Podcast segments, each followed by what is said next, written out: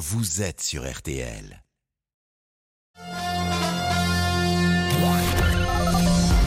Les auditeurs ont la parole sur RTL. Avec Pascal Pro. L'immigration est un sujet récurrent en France. Euh, Faut-il limiter les immigrations? Selon notre dernier sondage RTL avec BVA Opinion, plus de deux Français sur trois se disent préoccupés par le sujet. Nous sommes avec Mathieu. Bonjour Mathieu. Bonjour Pascal. Quel est votre sentiment sur ce sujet? Oui, il faut repenser tout Pascal, parce que derrière l'immigration se cache le droit d'asile, le droit du sol, le regroupement familial. Si on ne touche pas à ça, on ne changera rien. On va euh, évoquer euh, ce sujet qui divise euh, parfois, mais Céline va nous rappeler les titres avant cela. L'alerte enlèvement est désormais levée et les enquêteurs s'orientent vers la piste d'un départ à l'étranger d'Eya, cette petite fille de 10 ans qui a été enlevée par son père et un complice hier matin sur le chemin de l'école à Fontaine dans l'Isère. D'après les autorités, la Suède et la Tunisie, dont le père possède la nationalité, sont des destinations possibles. La première ministre Elisabeth Borne estime que les militants du climat étaient dans leur rôle d'alerter ce matin quand ils ont manifesté aux abords de l'Assemblée générale des actionnaires du groupe Total Énergie. Ils sont dans leur rôle d'alerter et de dire aussi qu'il faut accélérer. C'est ce que porte également le gouvernement, fait savoir la première ministre. Et puis euh, Marseille qui s'apprête à fêter pendant deux jours les 30 ans de la victoire de l'OM en finale de la Ligue des champions de football. 1-0 à l'époque face à l'AC Milan. Et à cette occasion, le maire de Marseille a annoncé que l'une des esplanades menant au vélodrome porterait désormais le nom de Bernard Tapie, président du club lors de cet exploit. La météo, Valérie euh, Quintin, pour cet après-midi, d'abord, qu'est-ce qui nous attend? Eh ben, du soleil sur une grosse moitié nord du territoire et une reprise des orages dans le sud. Ça commence déjà à claquer dans le sud de l'Auvergne et ça va se répandre vers les Pyrénées, vers les Alpes et en Corse également. C'est vraiment des orages qui vont concerner principalement le relief. Sur les bords de la Méditerranée, là, le soleil va se maintenir. Sur la moitié nord, donc pas de problème. Un grand et beau soleil avec des températures plutôt douces. 20 degrés à Brest aujourd'hui, 23 à Reims, 24 à Orléans et Nancy, 25 pour Bastia, 26 degrés à Lyon et à La Rochelle et 27 degrés à Marseille. Et pour ce week-end, week-end prolongé, on le rappelle pour euh, de nombreux Français. Et ben, ce sera à peu près la même chose en plus chaud. Demain, un temps ensoleillé le matin, une reprise des orages l'après-midi près des reliefs du sud, des températures qui seront à peu près stables, 9 à 19 degrés au réveil, 17 à 30 dans le courant de l'après-midi. Pareil pour dimanche avec un vent qui va se lever pour euh, la moitié nord du pays et ça pour le coup ça pourrait être un petit peu désagréable. Ça empêchera quand même pas les températures de grimper. Dimanche, on aura 26 degrés de moyenne sur la moitié nord et 27 degrés pour la moitié sud où il y aura toujours des orages en montagne. Même chose pour la journée de lundi avec cette fois une baisse des températures parce que ce petit vent frais sur la moitié nord va souffler assez fort. Il nous arrive du nord-est et pour le coup, bah, on va sentir une petite fraîcheur. Merci beaucoup Valérie. Merci Valérie, on va vous retrouver tout le week-end. Oui, Le grand festival approche. deux semaines. C'est dans 15 jours. Deux semaines, je suis prête, les malles sont prêtes, tout est prêt. On rappelle ce festival, bien Le sûr. Hellfest à Clisson. Le. Hellfest dont vous êtes une fan et dont vous nous parlez euh, pour euh, RTL, c'est du métal, hein, c'est quand même assez... euh, Ce sont les musiques extrêmes, il n'y a pas que du métal. voilà, mais il faut être un peu initié. Un petit peu peut-être, oui. Voilà. Euh, Céline, vous serez là lundi? Non. Non? Ni mardi, ni mercredi, ni jeudi, ni C'est vendredi, fini. Pascal. Notre histoire s'arrête là. Disons que c'est ce qu'on appelle un break. Nous faisons. c'est jamais bon les breaks, vous savez.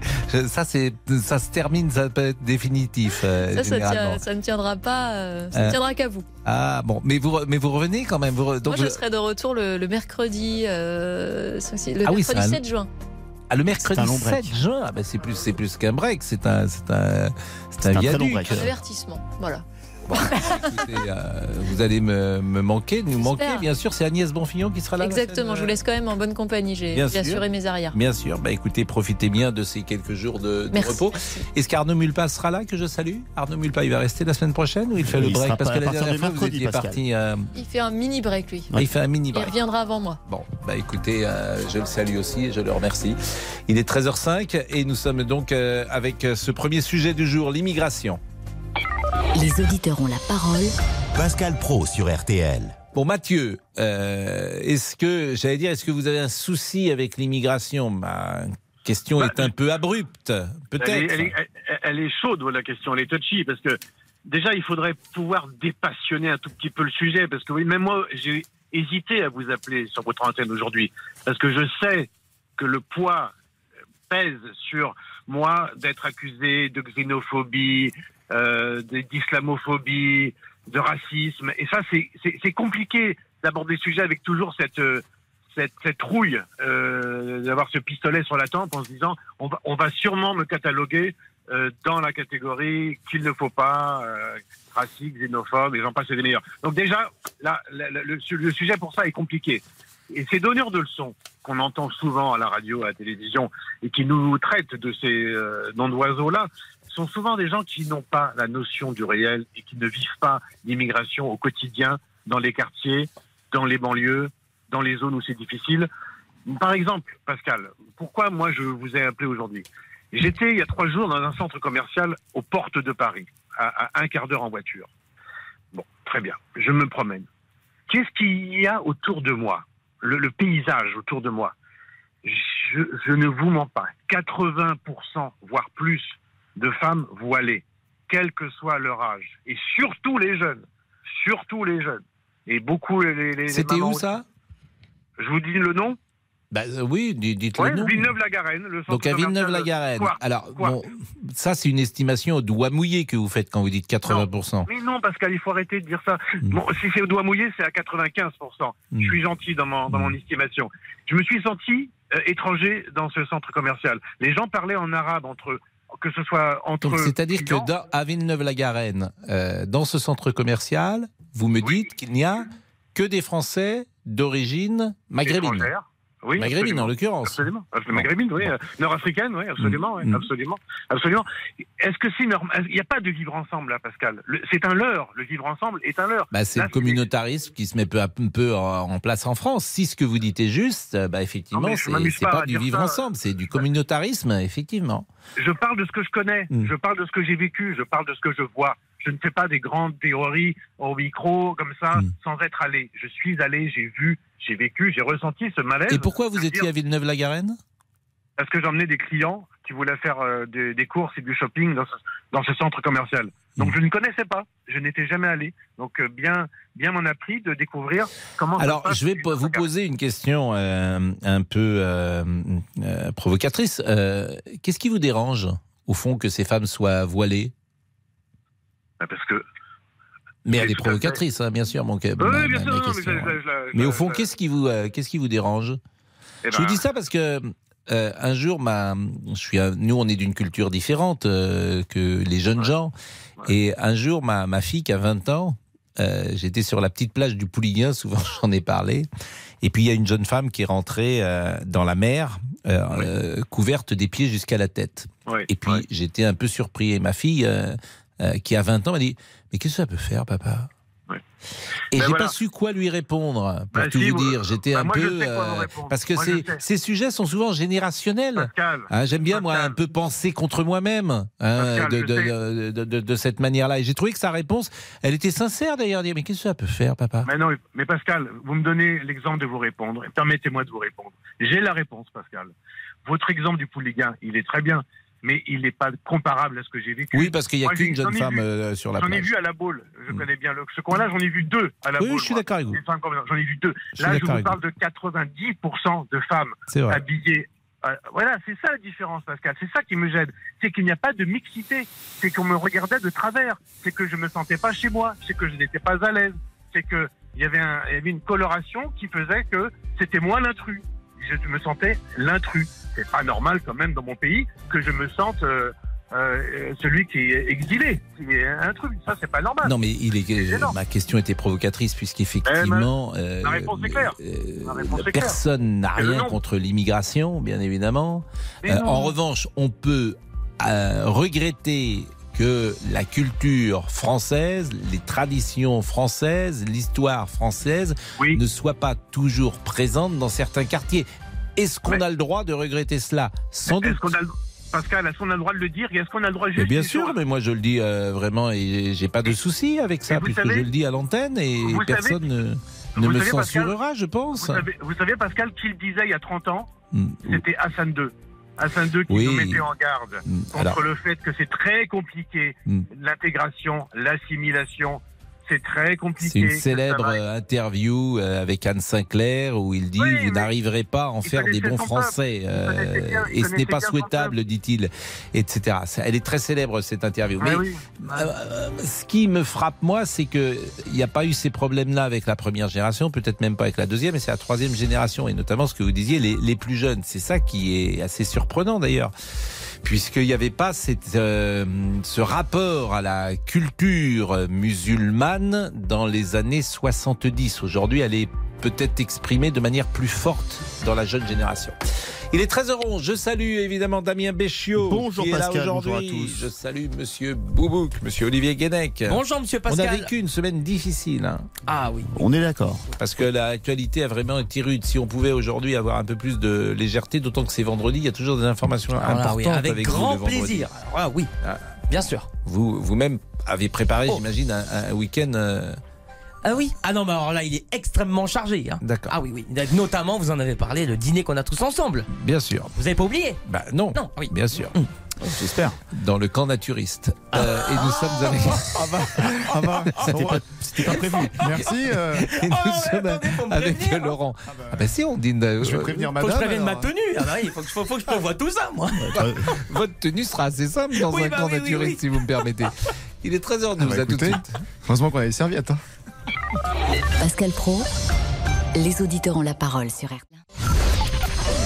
13h, 14h30 Les auditeurs ont la parole sur RTL. avec Pascal Pro. Laurent Tessier. Faut-il limiter l'immigration? Qu'attendez-vous des élus? Selon notre dernier sondage RTL avec BVA Opinion, plus de deux Français sur trois se disent préoccupés par le sujet. Christelle Craplet, la directrice justement de BVA Opinion, était l'invitée de RTL Midi. Plus des deux tiers d'entre eux considèrent qu'il y a trop d'immigrés en France et quasiment la même proportion aussi, 64%, euh, nous disent qu'en fait les immigrés ne sont pas bien intégrés en France. Donc on voit qu'il y a une vision pour la majorité d'entre eux assez négative du, du sujet. Et d'autres questions reviennent. Faut-il faciliter les expulsions de personnes étrangères condamnées pour des crimes ou délits 90% des Français sont pour dans notre sondage RTL. Faut-il régulariser les travailleurs sans papier qui exercent des métiers en tension, l'immigration stop ou encore? Eh bien, venez répondre à toutes ces questions au 3210 3210 sur votre téléphone. Nous sommes avec Bruno. Bonjour Bruno. Bonjour Pascal. Et merci d'être avec nous. Ben, merci à vous. Alors, euh, vous êtes chauffeur routier, vous habitez les Mureaux? Oui. Bon, les Mureaux, c'est une zone où il y a beaucoup euh, d'immigration, de d'enfants d'immigrés peut-être euh, qui euh, sont sur ce sur le sol des Mureaux. Exactement. Bon, euh, quel est donc votre sentiment sur un sujet qui est toujours effectivement, comme le disait euh, notre ami euh, à l'instant, c'est toujours délicat d'en parler parce que, quoi, en tout cas, il faut trouver les bons mots et, et le juste euh, discours. Oui, c'est sûr. Euh, moi, en connaissance de cause, je pense que euh, c'est gérationnel. C'est-à-dire Mhm. qu'en fait, on en fait une fixette. Moi, j'ai une fille qui a 19 ans et qui, euh, qui m'en parle, mais jamais. C'est-à-dire que je, je l'emmène au bureau ou, ou peu importe les villes, monte la jolie, monte la ville. Mhm. Euh, Il y a des femmes voilées, euh, voilà. bah, mais ils n'en parlent jamais, en fait. Pour eux, c'est tout à fait naturel. Et je pense qu'on en fait une fixette. Parce que ces gens-là, quoi qu'il en soit, ils nous apportent beaucoup de choses. Du négatif comme du positif. Et je crois que le vivre ensemble, eh ben, il est là, en fait. Et oui, mais c'est vrai que ce qui est compliqué euh, dans l'histoire, c'est quand des cultures vivent les unes à côté des autres. C'est pas toujours facile. Voilà. Ça, l'histoire nous l'a appris. Et c'est pour ça que le modèle français de l'assimilation fonctionnait mieux. Parce que euh, celui qui arrivait en France acceptait l'idée de perdre un peu de son identité, un peu de sa culture, pour se soumettre euh, à la culture dans laquelle il arrivait. Euh, les Italiens, par exemple, racontent que euh, on leur interdisait de parler italien à la maison D'accord et que de ce fait, ils s'intégraient mieux peut-être dans la société française. Mais c'était aussi une autre époque. Peut-être que les choses de- doivent changer aujourd'hui. D'abord, il euh, ils étaient moins, sans doute. c'est vrai aussi pour les Polonais, ce que je dis dans les années 30, 40. mais, mais je, mais je pense, pour le, le vivre, je, je pense qu'on en fait trop une fixette. C'est-à-dire que les gens, euh, ils voient euh, quatre femmes voilées, ça y est, euh, oh, la ville, c'est que des femmes voilées. c'est- Mais, mais c'est pas du tout ça. C'est Bah, pas du c'est tout pas ça. du tout ça. Par exemple, le, notre précédent auditeur, il dit, je suis à... Qu'est-ce que vous lui répondez? Il dit, je Ah bah, suis à Garenne, Villeneuve-la-Garenne, c'est ça? Villeneuve-la-Garenne. Il dit Je suis dans un centre commercial. il y a 80% des femmes qui sont voilées et au fond, ça l'ennuie. Donc, qu'est-ce que vous lui répondez? Eh ben, euh, je sais pas, euh, peut-être que lui, il habite dans le 16e et il n'en voit jamais. Et quand il arrive euh, à Villeneuve-la-Garenne, il en voit, il se dit, ouais, mais 85%, euh, je trouve ça énorme, Villeneuve-la-Garenne. Bah, voilà, On peut le rappeler d'ailleurs, si vous voulez, je le dis à Olivier, mais je moi je ne sais pas quoi lui répondre en fait, parce que je, je, je- comprends qu'ils disent, voilà, ce n'est pas la France dans laquelle j'ai grandi, j'entends ça. Il dit, voilà, c'est pas ma culture, c'est pas ma culture, c'est pas, c'est pas mes, traditions. Mais peut-être que quand il était plus jeune, il faisait pas attention. Maintenant, il en fait attention parce que peut-être Bon alors, pris écoutez, 15 ans. Mathieu, il est là. Bah, Mathieu, on l'a rappelé. Mathieu, vous entendez Bruno et... Non, euh, J'ai pas entendu. euh, Alors Bruno, il vous dit au fond, euh, vous êtes peut-être dans le 16e, vous voyez pas de femmes voilées. Qu'est-ce que ça peut vous faire de voir des, des femmes voilées euh, à Villeneuve-la-Garenne? Il vous interpelle là-dessus. Mathieu, vous pouvez dialoguer avec Bruno. Bah, écoutez, moi, ça, ça ne me dérange pas que des femmes veuillent mettre le voile, sauf que je trouve que au moment où en Iran elles essayent de le retirer, ça me gêne un peu qu'en France elles sont plus à vouloir le mettre qu'à le retirer. Donc c'est que je trouve ça un petit peu inquiétant. Et surtout de la jeune génération, qu'elle soit toute petite ou adolescente, je trouve que c'est quand même un signe de non-intégration, de non-assimilation, qui me semble euh, être un précurseur d'un avenir compliqué pour le vivre ensemble. Voilà, je pense que vivre ensemble, c'est aussi faire euh, faire Rome comme les Romains, quoi. Euh, N'affiche pas sans cesse ta différence. Essaye de de, de, de retrouver un petit peu le- la culture locale, la couleur locale.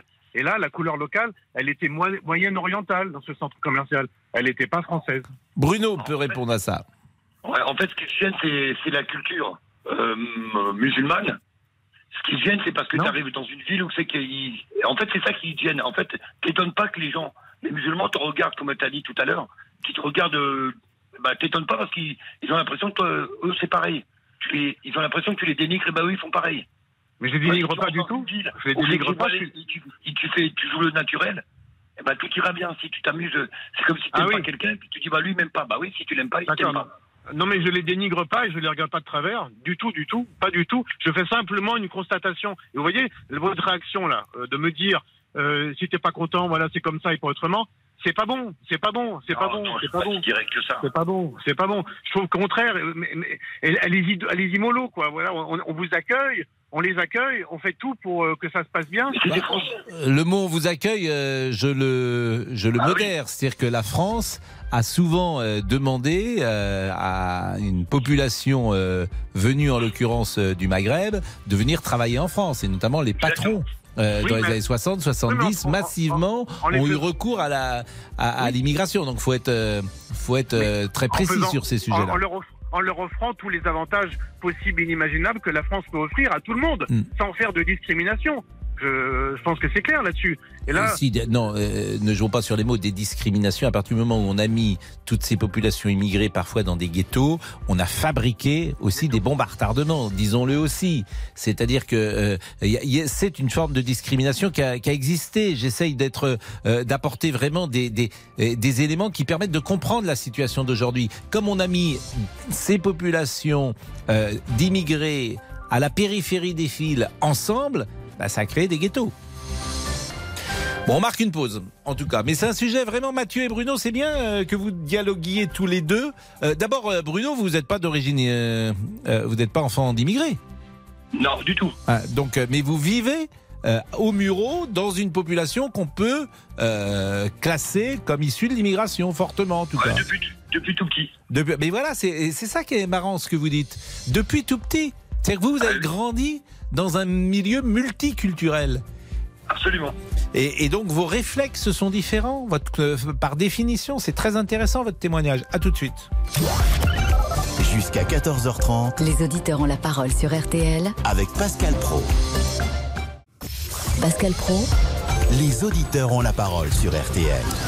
Laurent Tessier, Comment en finir avec le harcèlement scolaire? Êtes-vous de plus en plus inquiet pour vos enfants? L'INSEE avait 13 ans, elle s'est donné la mort le 12 mai dernier dans le Pas-de-Calais. Quatre mineurs ont été mis en examen pour harcèlement scolaire ayant conduit au suicide. Sa mère, Betty, a raconté hier dans RTL Soir le calvaire vécu par sa fille, victime eh bien dès la rentrée d'insultes à répétition à l'école et sur les réseaux sociaux. L'INSEE, euh, bah, elle était euh, dans sa bulle, euh, elle était euh, en colère. Hmm. Elle en voulait au monde entier. Hein. Euh, elle voulait plus trop nous parler, chose qu'elle faisait toujours avant avec moi. Je comprenais pas. En février dernier, euh, l'INSEE avait écrit une lettre d'adieu. Vous l'aviez trouvée, c'est ça? C'est ça. Chose que j'avais envoyée à l'académie et c'est de là que l'académie euh, a envoyé au collège. Et à partir de là, euh, ils m'ont convoqué justement avec le directeur. Lui-même m'a dit de vive voix écoutez, il faut retirer le téléphone de votre fille, il faut la retirer des réseaux sociaux et il y aura plus de problème. Moi, chose que j'ai faite, hein, hmm. je l'ai faite pendant deux jours, mais ma fille, elle m'en voulait. Elle me disait mais pourquoi c'est moi qui ai puni en fait?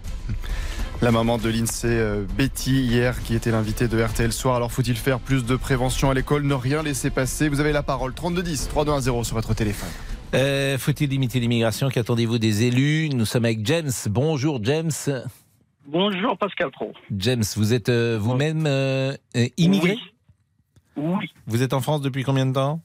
Depuis 2012. 2012. vous venez d'où? De, de l'Algérie. Et pourquoi vous êtes venu en France? Euh, alors, c'est tout simplement, j'ai envie de, j'ai envie de changer un petit peu le, j'ai envie de changer un petit peu le, le climat. Donc, c'est pour ça que j'ai choisi la France. Euh, par contre. Et vous avez eu, ah. ça a été facile, par exemple, de venir euh, en France? Vous avez pu. Euh, oui, très. Non, non, il n'y a, y a, y a, aucun souci. Hmm. Il n'y a aucun souci. Donc, vous avez trouvé un travail? Oui, je travaille il y, a plus, il y a plus de 5 ans maintenant. D'accord. Et vous êtes plutôt content, plutôt heureux? Vous étiez d'où en Algérie? Je suis kabyle.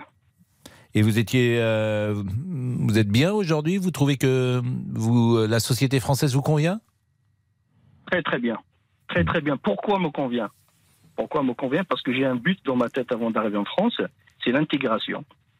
C'est ce que le, ce que le monsieur de tout à l'heure il parle de, de l'intégration, c'est que les autres ils veulent pas intégrer. Il faut dire la vérité, Pascal c'est qu'ils veulent pas. Ça veut dire aujourd'hui, je prends moi-même, si j'ai pas envie d'intégrer, qu'est-ce que vous, qu'est-ce que peut la France faire pour que moi je serais un exemple intégré C'est impossible. Si j'ai pas envie. Bah, c'est moi, je, c'est très délicat. Est-ce que les gens ont envie, pas envie? Je, ne peux pas. C'est pas, pas délicat que ça veut dire, on est là en France, mais le cerveau la tête, elle est toujours dans notre pays. Ça veut dire, je, vais en France. Oui, mais ces jeunes, ils sont nés ici, euh, James. Ils ont 15 ans, ils sont nés ici. Les parents, l'entourage. L'entourage. L'entourage. Hmm. L'entourage. Moi, quand je suis arrivé en France, j'ai pas dans ma tête, il faut pas que je mange ça parce que c'est pas halal, ça c'est pas là. Je suis où? Est-ce que la France, elle est musulmane, Pascal? Bah, Elle ne l'était pas, en tout cas. Voilà, la réponse est non. Donc si je suis ici en France, moi des fois je suis invité avec mes collègues euh, français, hein, c'est pas de, il y a pas. Mais est-ce que je vais aller chez lui et dire non, je mange pas ça Est-ce qu'il va faire un deuxième plat spécial pour moi ou pas? Bah ça, c'est le modèle ancien, le modèle on s'assimile. Et aujourd'hui, il y a des revendications identitaires qui sont plus fortes. Mais il faut pas il y a, je pense qu'on on ferme les yeux sur beaucoup de choses. On ferme les yeux sur beaucoup de choses. Et ce que je vois, moi, ce que je vois, c'est que la France, elle est en danger de plus en plus. Il faut dire la vérité. Elle est en danger de plus en plus. Bah, elle est en danger. je ne sais pas si elle est en danger. Je pense en, revanche qu'il y a des communautés qui peut-être vivront euh, les unes à côté des autres avec euh, des, des, habitudes, des traditions, des cultures. Mais c'est vrai que euh, la, la, difficulté, c'est que nous ne formions plus euh, une communion, une communauté nationale.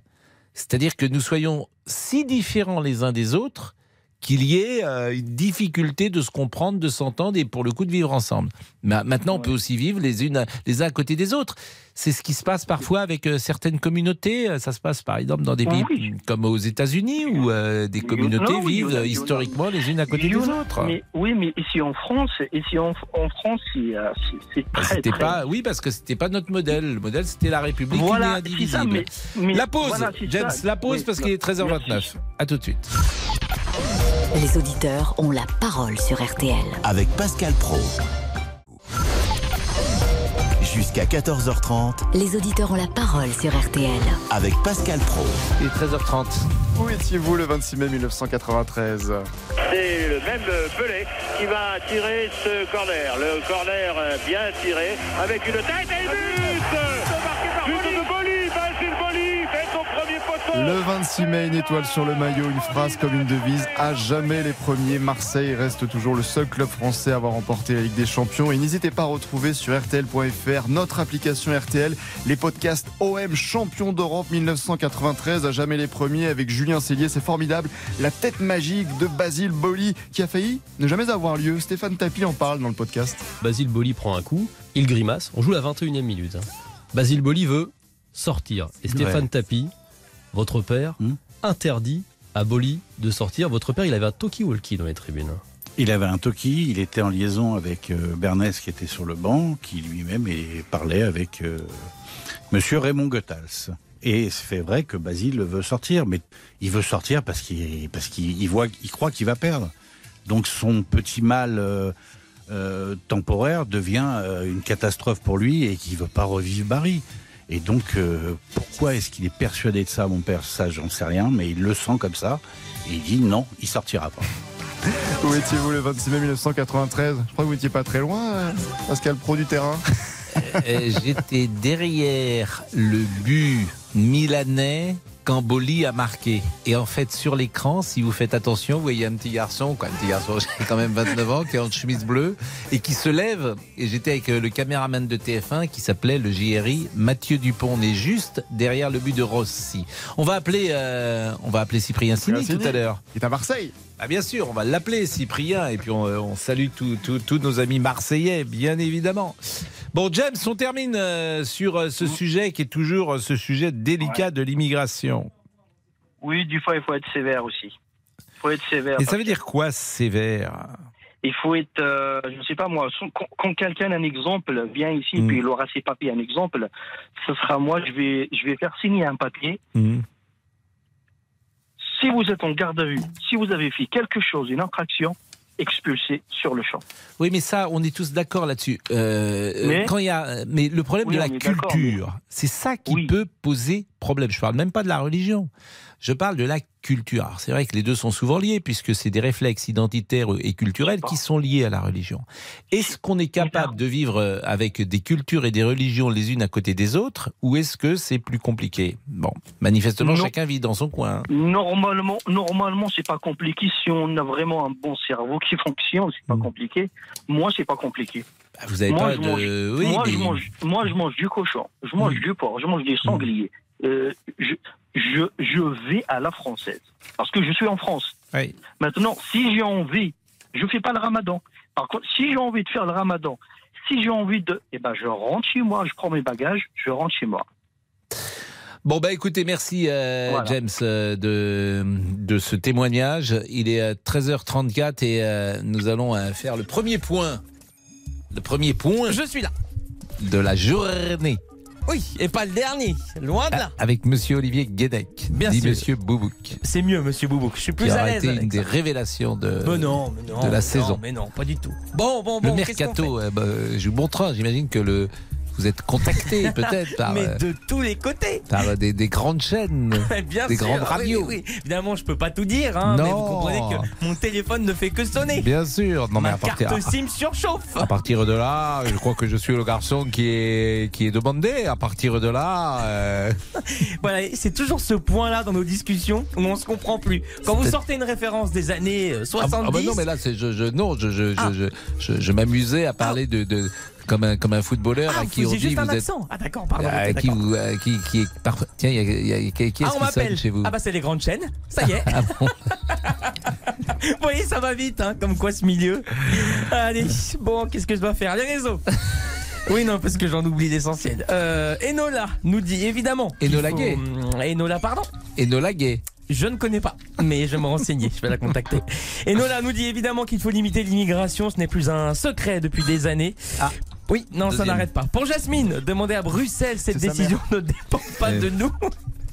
C'est même mes zouzous là. On Allez. finit avec Olivier.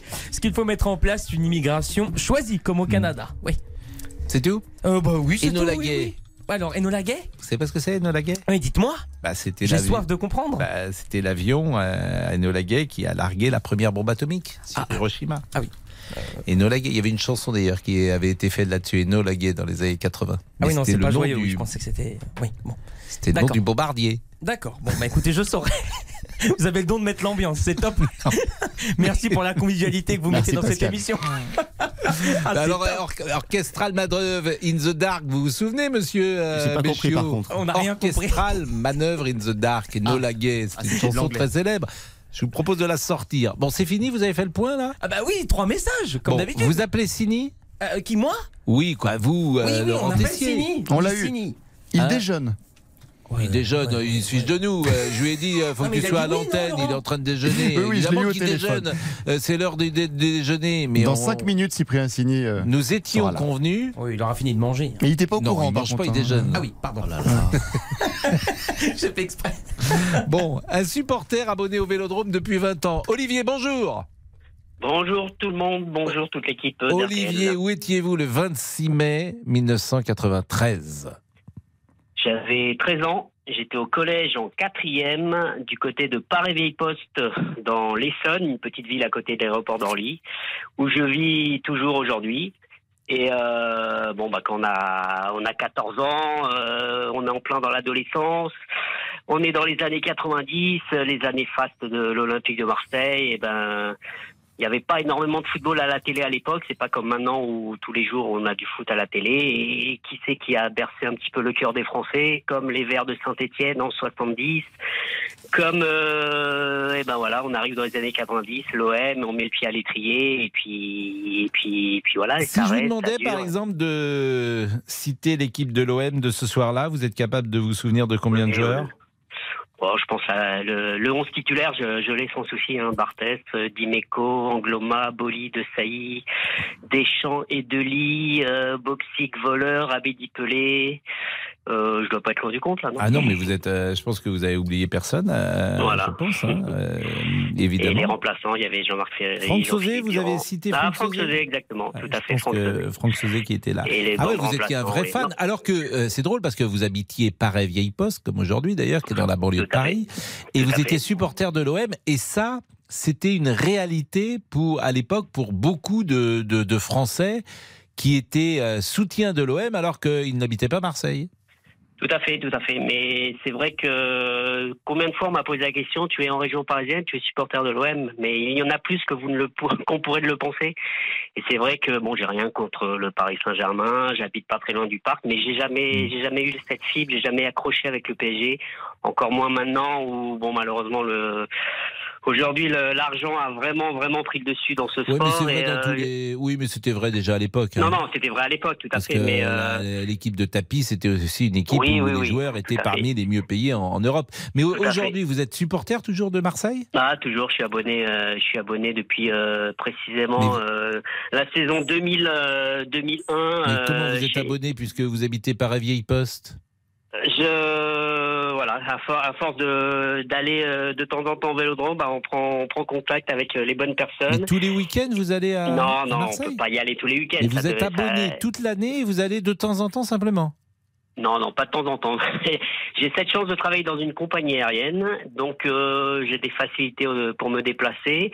Malgré tout, euh, vous savez, quand la passion est là. Mais euh, cette année, vous- par exemple, vous avez vu combien de matchs de Marseille Euh, Figurez-vous que, incroyable mais vrai, demain je serai au Vélodrome en championnat.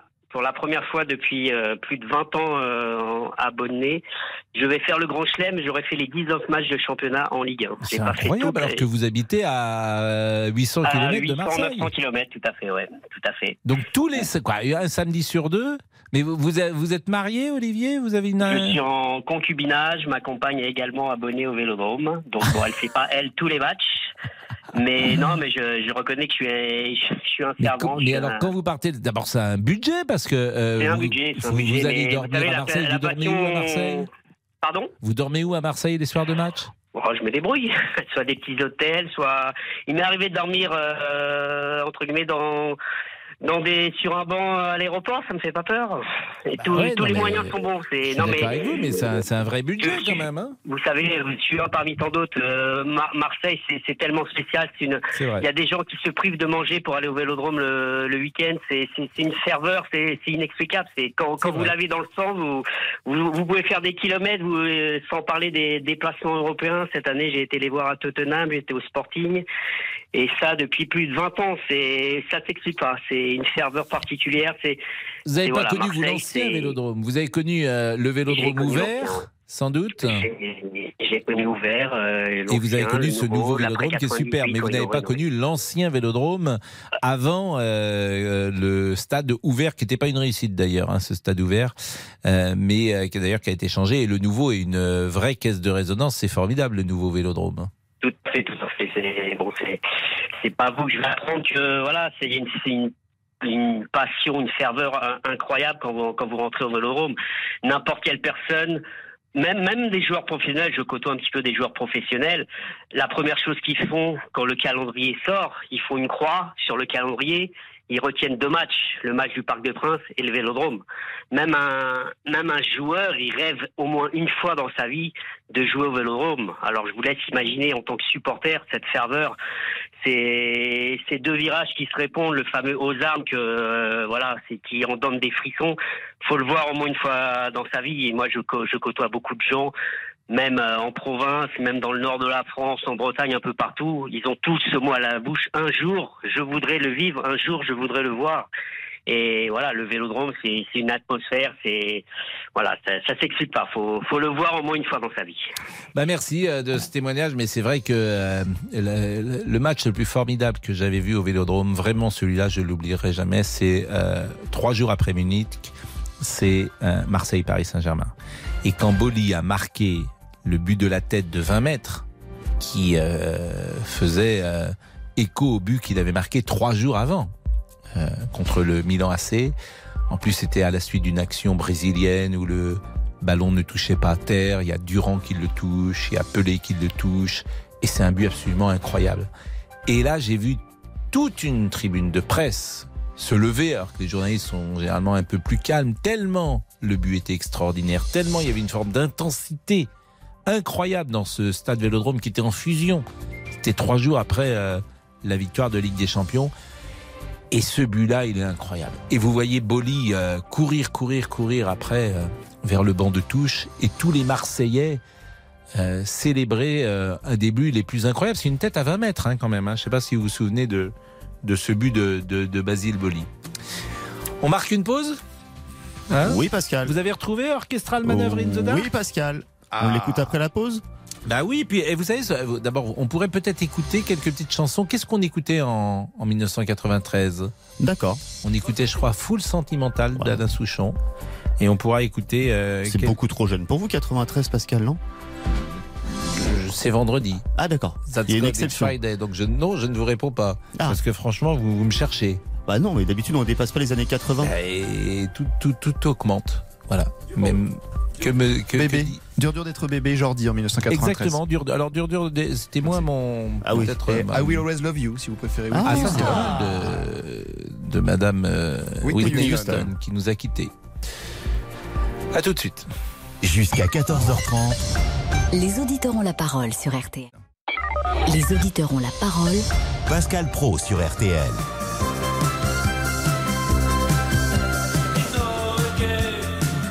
C'est un tube, ça, Enola Gay.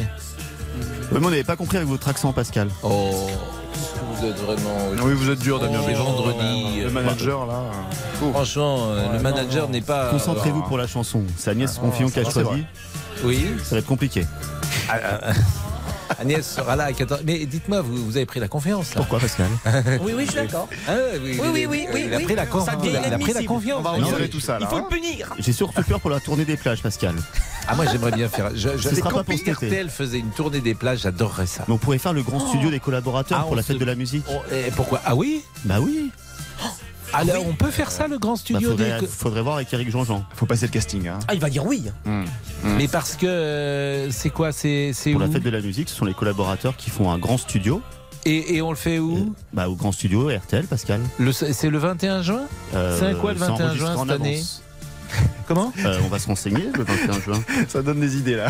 Ah non, mais attendez, moi je veux bien Voilà, avec j'ai- euh, Agnès. J'ai lancé quelque chose. Ah oui, on va chanter, on va, ça- on va chanter en duo. Le 21 juin, Hmm. c'est un mercredi, Pascal. Ah, bah écoutez, euh, et c'est en, c'est en, c'est en à l'extérieur ou en intérieur? Ah, c'est ici. Oui. C'est en intérieur, Pascal. Ah oui, vous vous imaginez avec une foule en Oui, délire. on va pas faire les stades euh, de. France. Ça y est, vous aurez la carrière de, de chanteur vous avez rêvé. Taisez-vous, vous, on vous a pas sonné. Bon, Ah, bah, je me tais. Si, justement, on l'appelle en ce moment. Ah, on vous sonne. Ah, ça y est. Monsieur Laurent Tessier.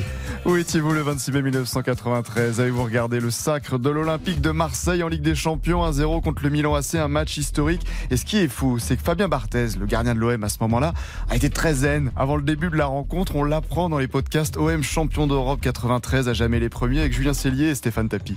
Qu'est-ce qui s'est Je crois que passé j'étais pas le seul à être. Il s'est endormi pendant le trajet euh, vers le stade? C'est surréaliste, mais ouais, c'est vrai, il s'est endormi. Voilà, il était au fond et euh, il y a eu une espèce de ronflement parce que les joueurs commençaient à rentrer en concentration, euh, à se préparer euh, psychologiquement pour le match. Et puis, donc il y a un silence un peu pesant et puis, puis, puis d'un coup, t'entends un ronflement dans le fond, quoi.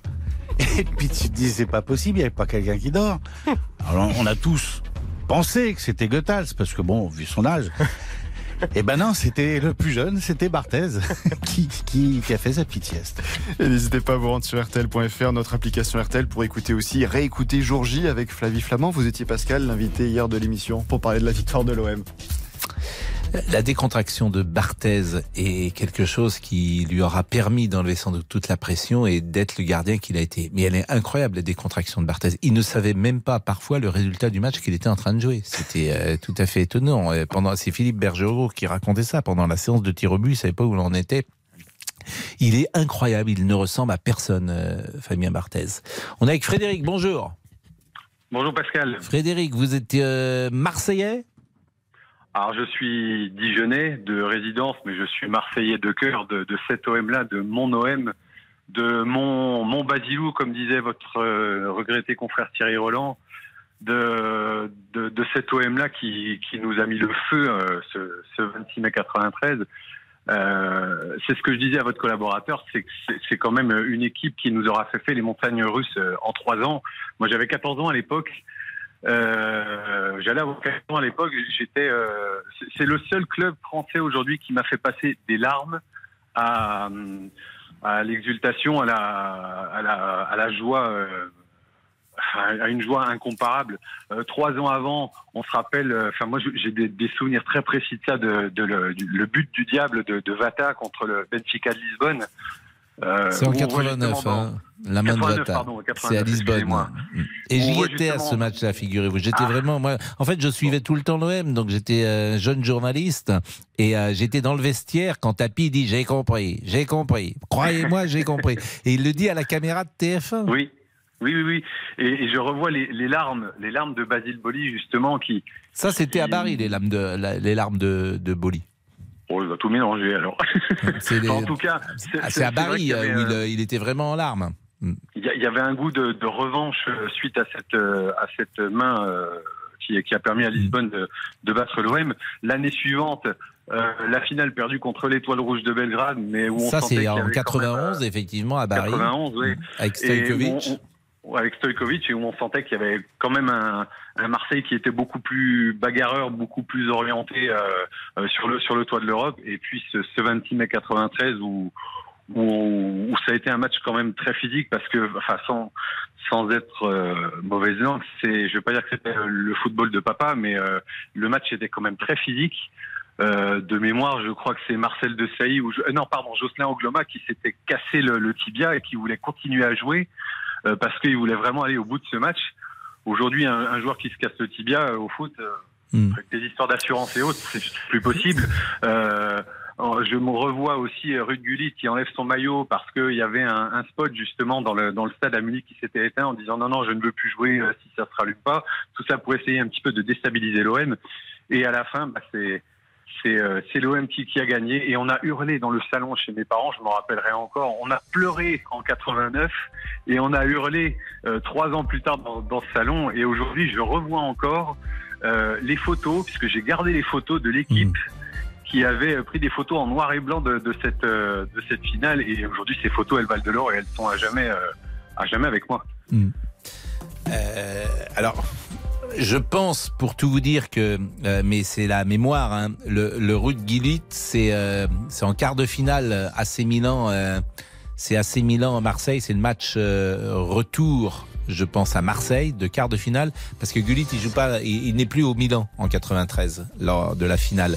Mais c'est vrai qu'il y a eu deux rencontres entre Marseille et Milan, et il y a eu ce fameux match où il y a eu euh, une interruption euh, de la lumière à Marseille et où les Milanais, avec euh, Marco Baresi, euh, ont quitté euh, la pelouse.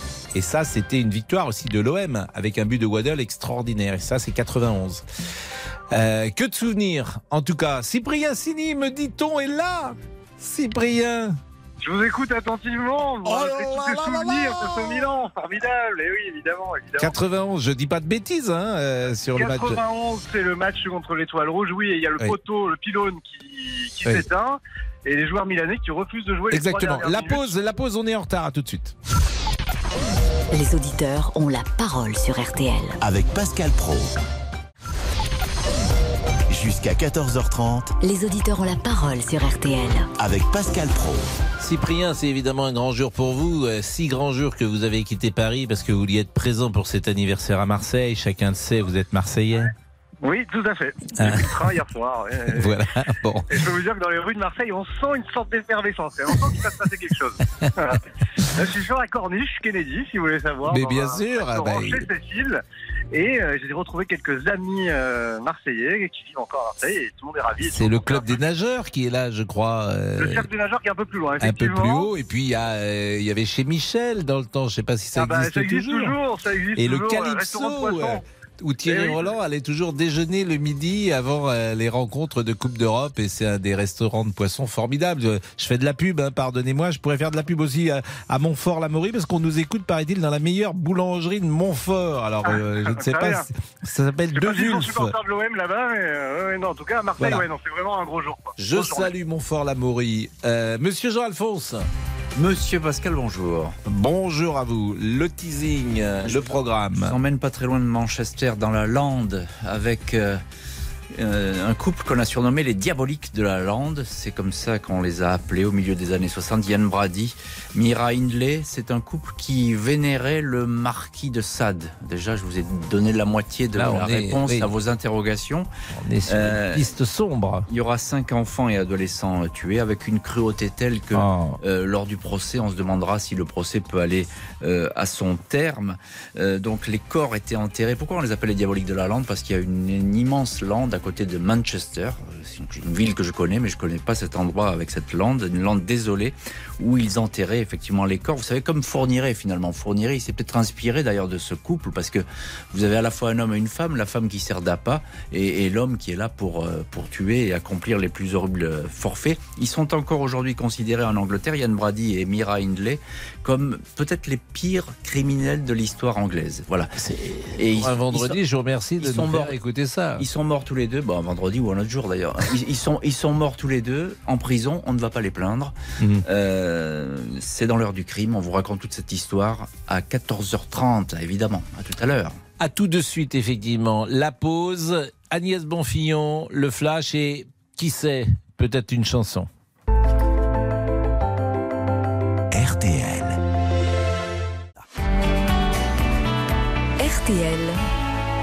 Il est 14h01.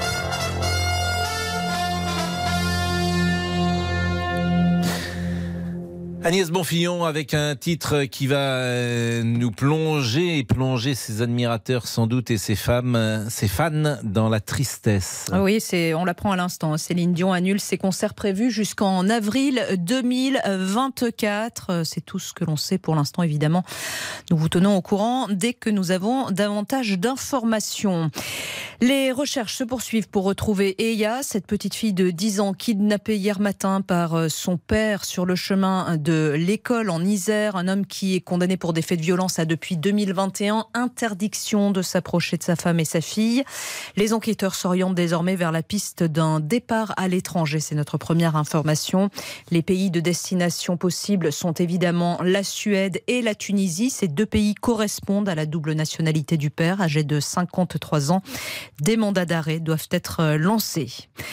L'homme qui a mortellement poignardé l'infirmière à Reims et a blessé une secrétaire médicale, eh bien cet homme comparaissait ce matin devant la chambre d'instruction de la cour d'appel de la ville.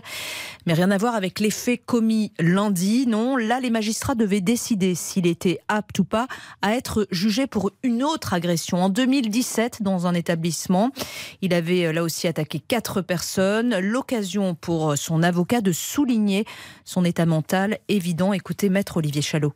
C'est un malade, c'est un malade. Voilà, faut pas se cacher les choses. Vous l'avez tous vu, c'est quelqu'un qui est malade psychiatriquement, qui a déjà fait un passage à l'acte, là où l'instruction va se poursuivre, il sera vu par les experts qui nous détermineront si on est face à quelqu'un qui est dans un état normal ou si on a une altération, une ébullition du discernement lorsqu'il a commis ces nouveaux faits. Maître Olivier euh, Chalot avec euh, Cindy Hubert pour RTL. La stratégie euh, climat de Total Énergie adoptée à une majorité de 88,76%. L'Assemblée générale des actionnaires avait lieu ce matin à Paris, vous le savez. Cette stratégie prévoit plus d'investissements dans les renouvelables et le renforcement des objectifs de réduction des émissions de CO2. Reste à savoir si cela convaincra les militants écologistes. Ils étaient nombreux ce matin devant la salle Playel dans le 8e arrondissement de la capitale pour dénoncer, je cite, le greenwashing effectué par le groupe Total. La météo, demain, j'ai de bonnes nouvelles pour vous, Ah oui, fait Pascal. C'est le plus beau week-end de l'année. Exactement. Ah, alors, matinée ensoleillée effectivement partout en France, avec quelques brumes locales près des côtes bretonnes ou encore en Auvergne. Et dans l'après-midi, des orages vont s'organiser dans le sud entre les Pyrénées, les Alpes et la Corse en épargnant toutefois le pourtour méditerranéen. Ces orages se limiteront au relief la plupart du temps. Je reviens sur cette information qu'on Ah oui. vous donnait. hein. La chanteuse québécoise Céline Dion C'est pas annule une surprise. non, elle annule pour des raisons de santé, hein, toujours. Une quarantaine de concerts qui étaient prévus en Europe jusqu'en avril d'être à Paris en 2024. septembre. Exactement. Je crois qu'elle devait chanter euh, à l'Arena en septembre prochain. Il y a beaucoup de gens qui nous écoutent qui ont dû prendre euh, leurs euh, billets et qui sont extrêmement déçus. Et c'est une question que j'ai posée régulièrement à Steven Bellery. Est-ce qu'elle se rechantera? Et on n'est pas surpris par cette information. Hélas. Anne Touel poursuit son traitement hein, contre cette maladie, cette pathologie neurologique assez rare.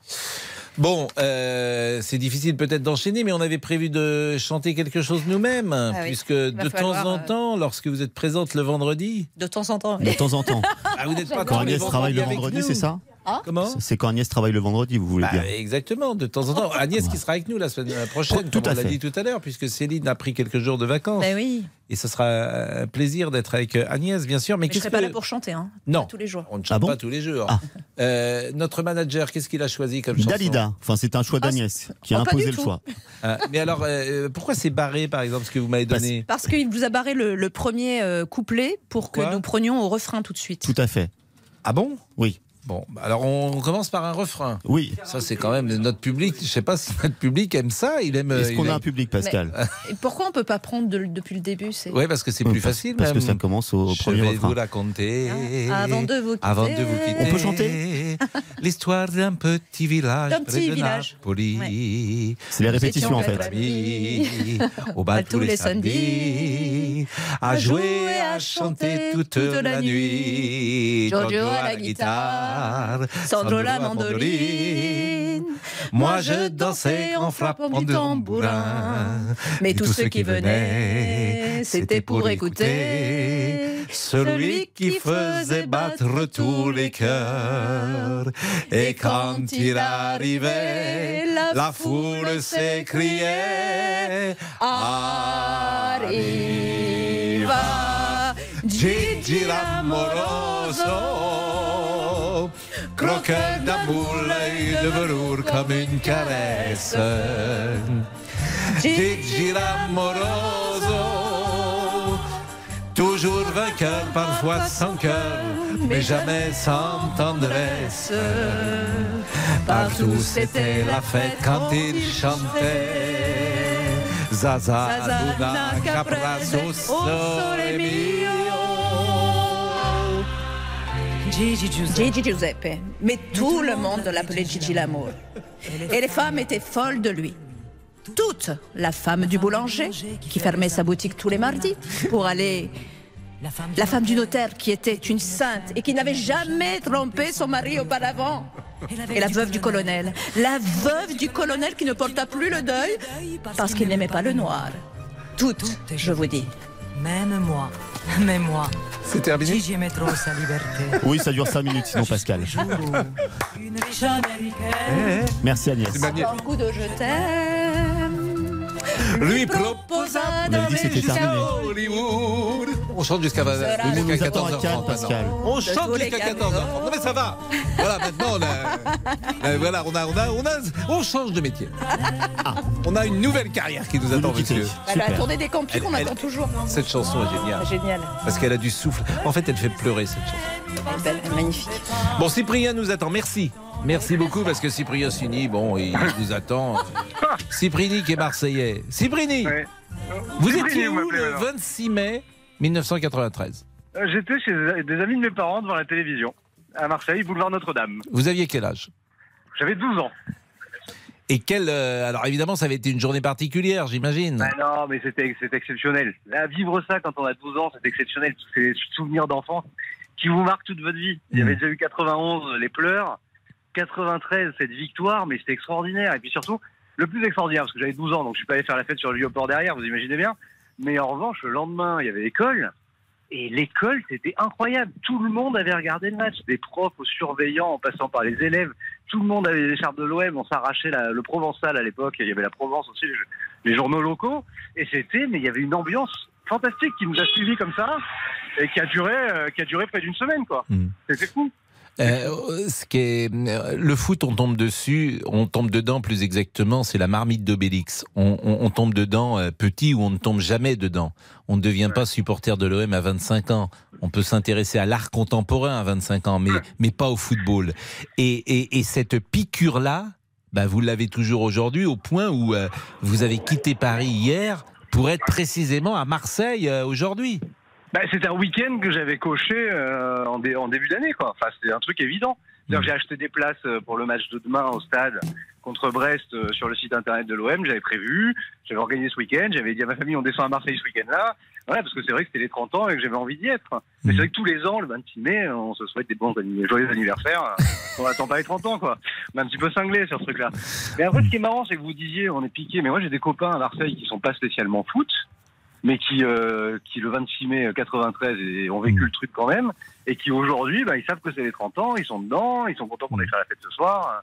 Et voilà, votre passion à vous est, euh, est intacte. Et alors vous souffrez parce qu'évidemment, comme beaucoup de Marseillais, vous êtes venu travailler à Paris. Vous Ouais. avez fait votre vie à Paris. Votre fils est né à Paris et votre fils est supporter du PSG. Ouais, ouais. D'ailleurs, il- depuis ce matin, il, il aime beaucoup me chambrer, me traquer en me disant qu'on est obligé de vivre dans le passé, que c'est des trucs de vieux. Donc en fait, parce qu'il a, il a 14 ans, et c'est vrai que depuis ce matin, il y a beaucoup de vieilles images qui ressortent, etc. Et euh, je lui montre et il me dit, oh, c'est des trucs de vieux, ça m'intéresse pas. Enfin voilà. Ouais. Bon, Cyprien, merci. C'est toujours un, un plaisir. Vous êtes où là? Là, je descends vers la mer, je vais me baigner, figurez-vous. Non. Euh, Bah oui, oui, je suis en, en short là, et j'ai fini de déjeuner sur la corniche et je descends vers la mer. Et vous allez euh, sur bah, la la plage et Mousque. tout, mais l'eau est à combien? Bah, je sais pas, j'ai pas encore essayé, mais. Quelle mais- plage vous allez? Là, nous allons à Maldormé. Voilà. Et vous êtes avec madame? Je suis avec madame, avec les enfants et avec des amis. On est tous en famille. Ah bah écoutez, bah, c'est Voilà. sympa. Bah, vous les déjeuné, Voilà et la belle la vie. La belle Bah oui, vie. on profite, c'est un beau week-end. La belle Le vie, ciel la est belle bleu vie. électrique, c'est formidable. Ah bah c'est le Ah. ciel marseillais, monsieur. Ouais. 14h11, la, la Salut. pause, je vous embrasse, Cyprien, merci. Jusqu'à 14h30 Les auditeurs ont la parole sur RTL avec Pascal Pro. Jusqu'à 14h30 Les auditeurs ont la parole sur RTL. avec Pascal Pro. Après la chanson Le cinéma, on est avec euh, l'ami Stéphane Boutsock. Stéphane, c'est vendredi, euh, c'est le palmarès demain? Oui, demain soir, euh, cérémonie de clôture à partir de 20h30 demain soir et le jury délibère à partir de demain matin dans un endroit comme le veut la tradition absolument tenu secret. Est-ce que vous avez vraiment un coup de cœur, un film qui vous a bouleversé, dont vous êtes sûr que dans 20 ans, vous vous en souviendrez encore? Ah, euh, oui, il y en a un en tous les cas qui se détache depuis euh, le milieu de la première semaine. Le film s'appelle euh, The Zone of Interest, film du Britannique Jonathan Glazer, qui est un récit absolument glaçant et fascinant euh, du responsable nazi du camp d'Auschwitz. Figurez-vous que cet homme et sa famille, ça veut dire sa femme et ses enfants, habitaient dans une très jolie petite maison avec une piscine, avec un jardin euh, magnifiquement fleuri. Sauf qu'au bout du, du jardin, ben, il y avait un mur et que derrière le mur, il y, avait, le camp de la mort qui tournait à plein régime. Et le film nous montre ce contraste. On n'est jamais dans le camp, on est toujours dans la maison de- de cet homme et de sa femme. Et c'est à la fois bouleversant, totalement glaçant et épouvantable. Alors Béatrice est avec nous et va peut-être vous interroger euh, puisque vous étiez à Cannes depuis euh, une dizaine de jours. Euh, Béatrice, bonjour, qui adore le festival de Cannes et qui va régulièrement au cinéma. Bonjour Béatrice. Bonjour Pascal. Est-ce que Bonjour. vous avez suivi cette actualité de Cannes? Est-ce que pour vous ce Cannes est un bon cru, euh, Béatrice? Eh ben, écoutez, oui, je, je suis une fidèle en général du Festival de Cannes, puisque j'aime bien regarder la cérémonie d'ouverture, la cérémonie- de fermeture, et puis tout ce qui est des mont- les montées des marches. Donc c'est vrai qu'il y a eu quelques moments forts là que je considère.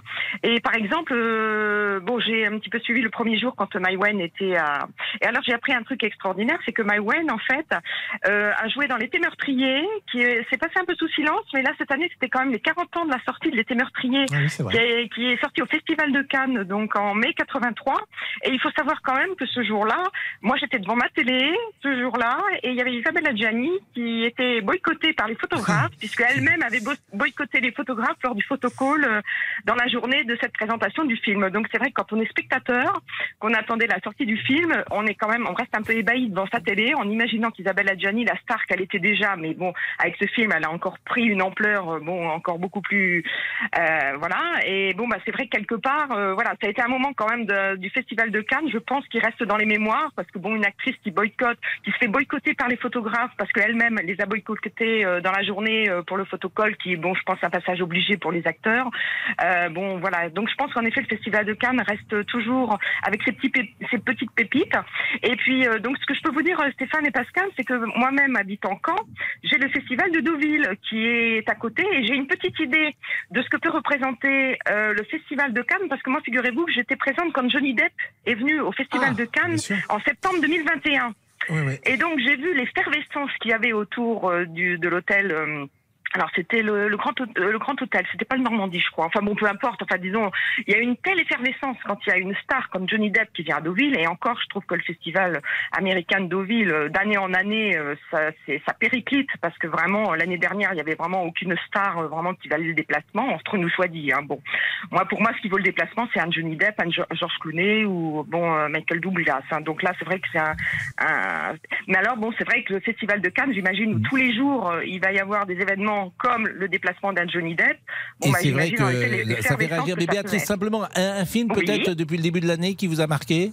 Alors, bah, disons que là, depuis. Alors, moi, je suis allée voir le film euh, L'amour et les forêts de Virginie Efira. Alors, pas parce qu'il était au Festival de Cannes, mais bon, là, en effet, j'en ai entendu parler Vous avez le aimé festival.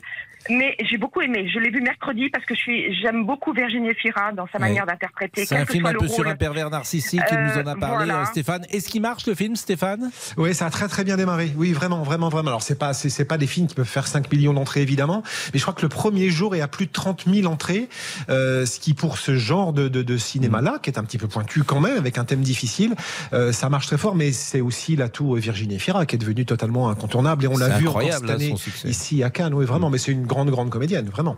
Mais euh, vous dites film pointu, mais en même temps sujet euh, très évoqué, Oui, l'emprise ces de société, dernières années absolument. et qui peut effectivement avoir un, un certain succès. Je posais la question à Béatrice, je la pose également à vous. Est-ce que vous diriez que c'est un très bon cru que ce festival que vous avez euh, qui s'achève demain. Oui, parce que euh, cette année encore plus, et ça faisait même très longtemps, euh, les organisateurs ont su d'un côté avoir une compétition qui comme d'habitude, évidemment, est fait de films d'auteurs, que ce soit des grands réalisateurs ou des, des novices. On a découvert plein de choses ici, donc avec des thèmes quand même qui sont assez lourds cette année. Et puis, à côté de ça, on l'a surtout vu pendant la première semaine. Ah ben, on a eu en effet eu Johnny Depp pour l'ouverture, il y a eu Harrison Ford, on a vu Sean Penn. Enfin, on a, on a, on a vu un défilé de stars hollywoodiennes ici euh, que moi je n'avais pas vu depuis une bonne dizaine d'années. En tous les cas, vrai. pas, à- pas à ce point-là. Les chances françaises? Euh, je pense qu'il y a un film qui se détache parmi les quatre Français, euh, qui est un film de Justine Triet qui s'appelle Anatomie d'une chute, qui devrait être euh, au palmarès, qui est un film extrêmement accessible pour le coup. C'est un film de procès. Moi, j'adore les films de procès en plus. Donc, on suit une femme qui est accusée d'avoir défenestré son mari. On va se rendre compte que la, la réalité est un tout petit peu plus complexe pour tout le monde d'ailleurs. C'est absolument remarquable.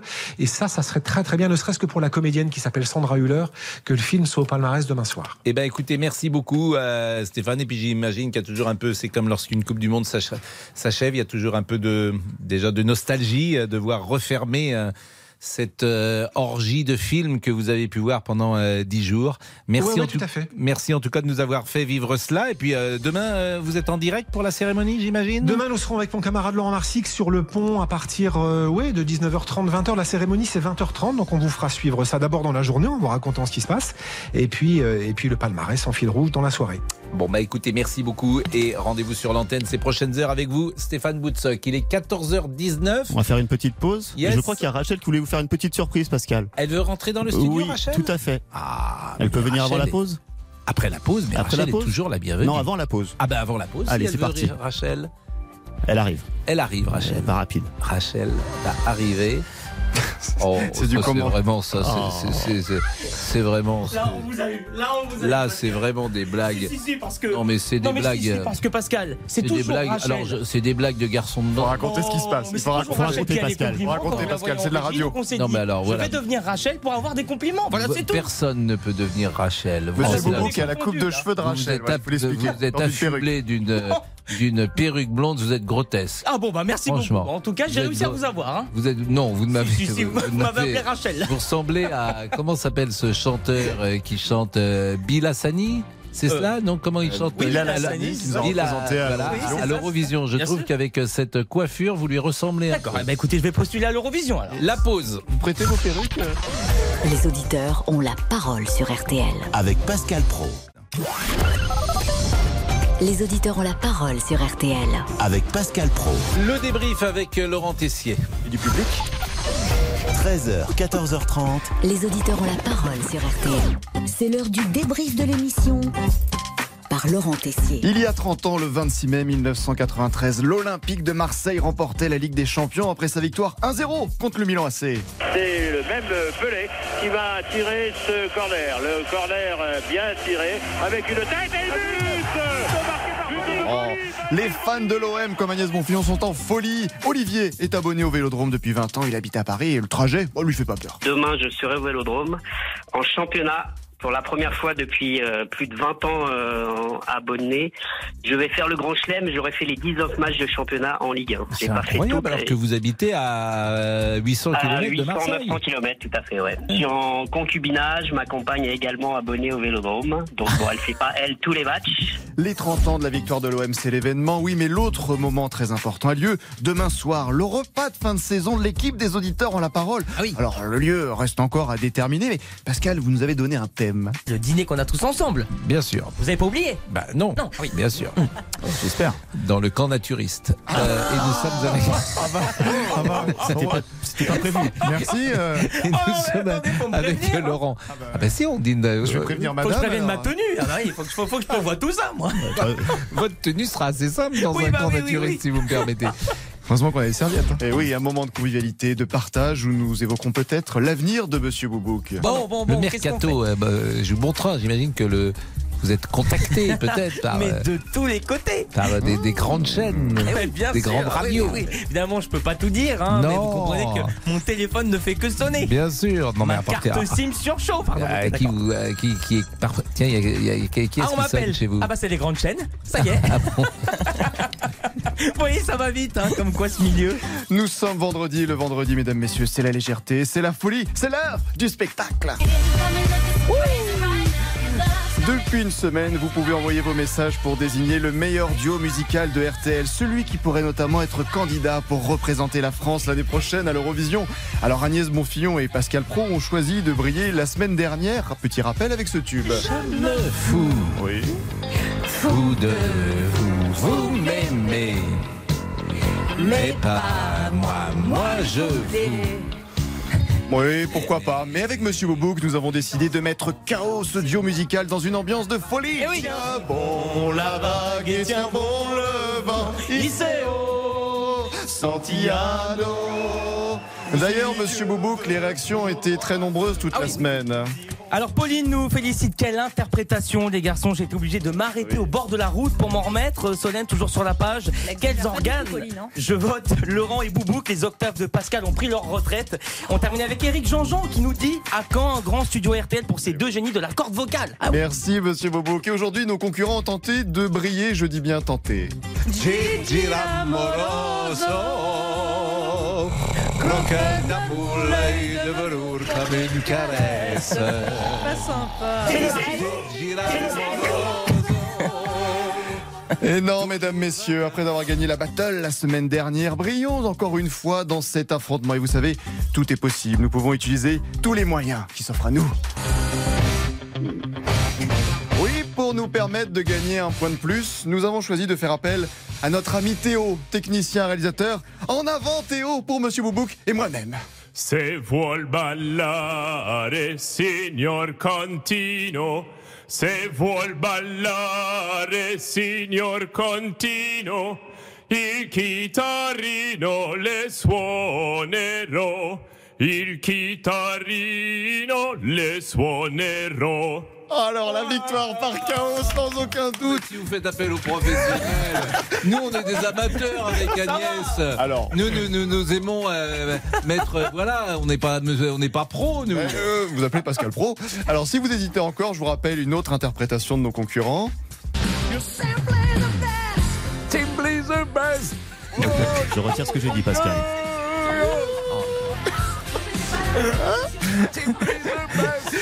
Oh là là, une, der- une dernière chose à nous dire. Agnès- C'est pas ma meilleure.